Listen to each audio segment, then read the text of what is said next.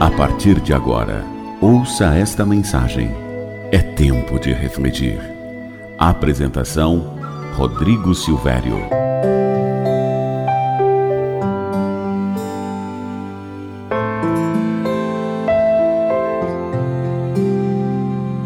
Olá para você que me ouve, tudo bem?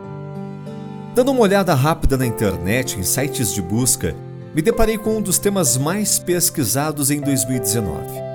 Um tema que rodou o mundo e que ainda hoje move a busca de muitas pessoas. Ao meio de tanta tecnologia, cada dia mais as pessoas estão ficando sozinhas. E na busca por companhia, acabam percebendo que a ordem da vida já não é mais como antigamente. Dentre os 20 assuntos mais pesquisados, aparece a pergunta: como fazer que as pessoas gostem de mim? Como assim?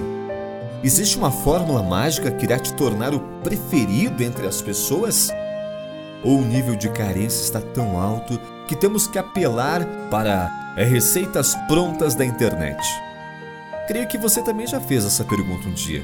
E talvez até existam dicas psicológicas que irão te auxiliar. Mas deixa eu te falar, jamais tente mudar aquilo que você é para agradar outras pessoas. E é preciso entender que a busca por estratégias de agradar o outro também são perigosas, pois implicam um vínculo não confiável por não ser verdadeiro. Quem está em paz consigo mesmo? Alguém que tenha uma noção de sua condição como pessoa. E o mais importante, alguém que prioriza o agir de Deus em primeiro lugar, naturalmente irá agradar outras pessoas. Perceba que tudo parte de sua autoestima. A base para uma boa autoestima é saber quem somos em Cristo. E nesse momento, a Bíblia deveria ser o ponto de referência e buscas para questionamentos como este. Por exemplo, em Salmos 139, 13 e 14, se fizéssemos a mesma pergunta, como fazer as pessoas gostarem de mim, a resposta seria: Tu criastes o íntimo do meu ser e me tecestes no ventre de minha mãe. Eu te louvo porque me fizestes de modo especial e admirável. Tuas obras são maravilhosas. Digo isso com convicção. Olha que lindo. Sabemos quem somos em Deus, em Cristo, a nossa autoestima ela se eleva. A gente começa a perceber as relações com outros olhos.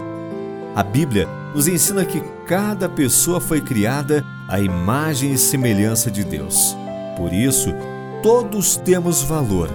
Deus lhe ama e quer o seu bem, e ele não precisa que você busque sites como agradar pessoas. Para Deus, você tem um valor enorme, e esse valor se prova quando ele deu o seu único filho, Jesus, para salvar você. Pense nisso. Tenha um ótimo dia e que Deus lhe abençoe.